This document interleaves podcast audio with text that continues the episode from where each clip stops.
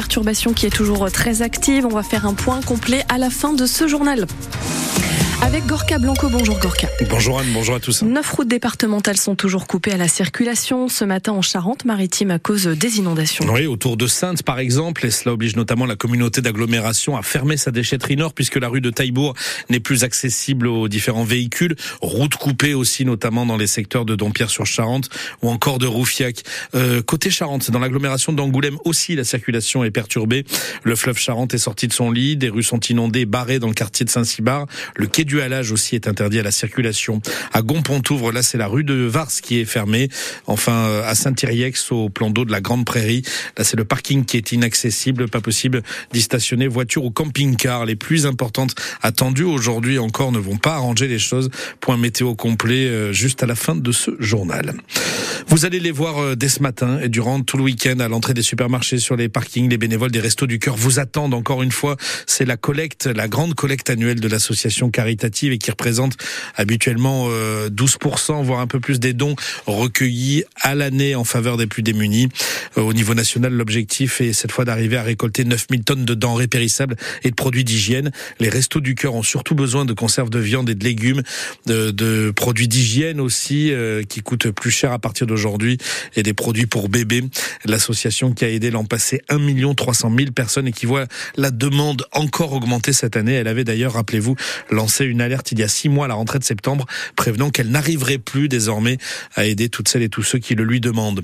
Euh, pour Mémoire France Bleu et radio partenaire des Restos du Cœur, au soutien aux côtés des bénévoles. Et ce soir, vous pourrez vivre sur notre antenne euh, le nouveau grand concert des Enfoirés. Il a été enregistré il y a quelques jours de cela du côté de, de Bordeaux et ce sera à suivre en simultané de sa diffusion à la télé à partir de 21h10. Et si vous deveniez un expert du codage informatique, tiens C'est ce que vous propose l'école 42 fondée euh, par Xavier Niel, le créateur de Free et qui forment des étudiants en développement numérique. Autrement dit, ce sont eux qui sont capables de fabriquer les sites web que nous, nous fréquentons. Euh, l'école 42, qui notamment sur son site d'Angoulême accueille euh, en ce moment des candidats venus de tous les horizons, jeunes ou moins jeunes, diplômés ou alors pas du tout, et qui leur propose de devenir élèves à condition de réussir une sorte de, de test d'entrée, de concours qu'on appelle la piscine Discovery et qui sert à évaluer les compétences et les potentiels de chacun. Épreuve qui se déroule donc euh, cette semaine à l'école 42 d'Angoulême. Pierre Marsin. Ils sont scolaires ou adultes en reconversion professionnelle. Ils ont entre 16 ans et 46 ans. 10 filles et 22 garçons ont découvert le codage informatique, le développement. Elliot Blondel est étudiant à l'école 42 et l'un des cinq tuteurs de cette piscine Discovery. En fait, leur objectif, ça sera de montrer un petit site en fait qui fonctionnera comme un CV. Donc, euh, il y aura toutes leurs informations euh, qu'il y a sur un CV. Et aujourd'hui, euh, on verra, mais normalement, ils sont tous capables de faire leur site web CV. Tanguy est le plus jeune de la promotion de piscineux. Il est élève de seconde au lycée agricole de Loisellerie.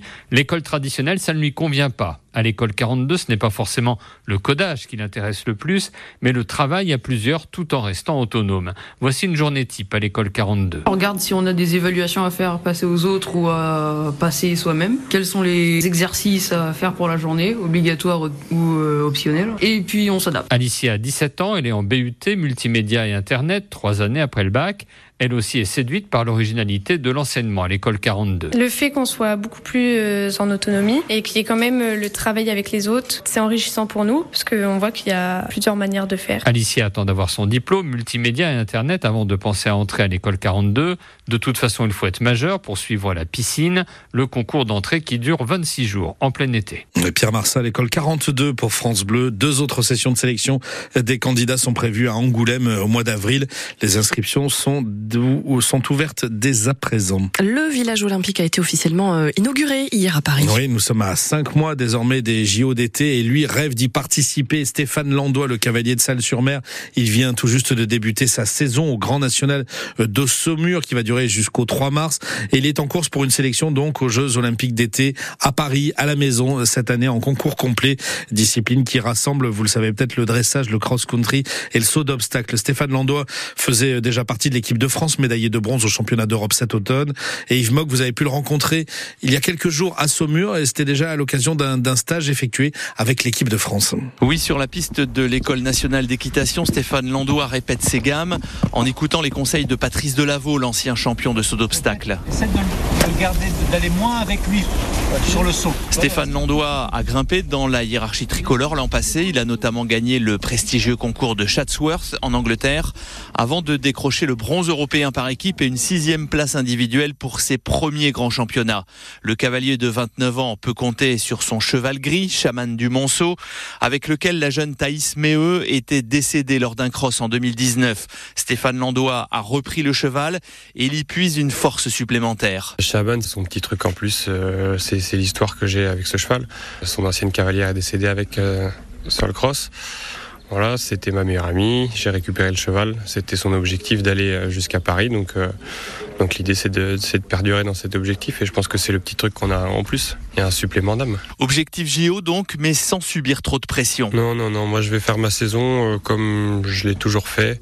Euh, ensuite, on, on, verra ce qui, ce qui se poursuit. Moi, je, je m'arrête pas uniquement sur les jeux. Bien sûr, c'est l'objectif. J'essaye que mon cheval soit prêt pour ça, mais ça sera pas une fin en soi. D'autant qu'ils ne seront que trois Français à pouvoir concourir au JO dans les jardins du château de Versailles, là où se dérouleront les épreuves d'équitation. Yves Mogg, pour ce portrait, cette découverte pour beaucoup d'entre nous du cavalier de Salle-sur-Mer, Stéphane Landois, et on croise les doigts, bien entendu, pour que ce dernier décroche sa qualification pour les JO d'été à Paris. On joue ce soir.